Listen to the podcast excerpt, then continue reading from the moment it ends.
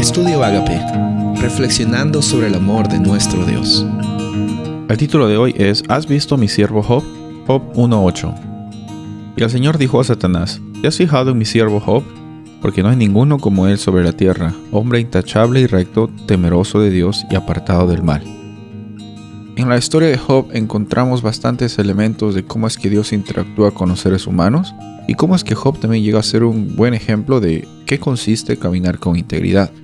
Caminar con integridad y andar en los caminos de Dios no es una acción que solamente viene por las decisiones que tomamos en un nivel exterior, sino es de lo más profundo de nuestro ser. Dios reconoce en Job que él tiene integridad y de que no hay ninguno como él en la tierra por la actitud que él tiene de siempre estar mostrando el corazón de Dios hacia otras personas, de siempre estar actuando e interactuando con los demás. Vemos que Job es atacado en muchas áreas de su vida. Incluso hasta su esposa más adelante le dice, ¿sabes qué? Lo has perdido todo. Maldice al Dios que, tú adoras y muérete. Y finalmente vemos que con todo esto Job no eh, duda de la realidad de Dios y no duda de, de que quién es Él, no duda de que eh, pues hay circunstancias difíciles. Obviamente van a haber momentos en que los sentimientos de Él están en, en, total conflicto y, a veces eh, vemos exclamaciones de, del por qué es que está sucediendo en el libro de Job. Pero encontramos que con todo esto, Él siempre tiene la realidad de que Dios es un Dios que está supliendo sus necesidades y Él sabe lo que es lo mejor para Él.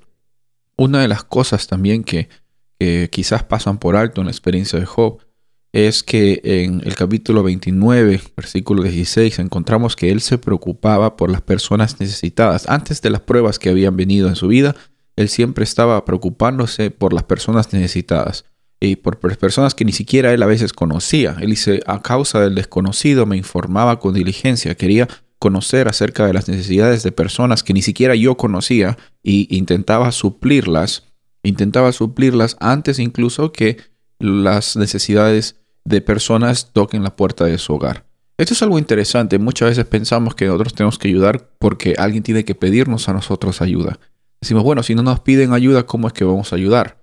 Bueno, el Espíritu Santo nos ha dado también la oportunidad de ayudar a personas que nos piden ayuda, pero también nos ha dado la oportunidad de, así como Job, informarnos y ver oportunidades que incluso las personas no están tocando la puerta de tu vida o de tu casa pidiéndote algo, informarnos y tratar de ver de qué forma intencionalmente podemos ser más que reactivos, proactivos y ser de bendición para esas personas, mostrarles que existe un Dios que, les ama, que, está preocupado por sus necesidades y que siempre está dispuesto a alcanzarles. Así como Dios nos ha alcanzado a nosotros, nosotros también de forma proactiva podemos hacer esta iniciativa de alcanzar a personas, incluso antes de que ellos vengan a la puerta de nuestras casas.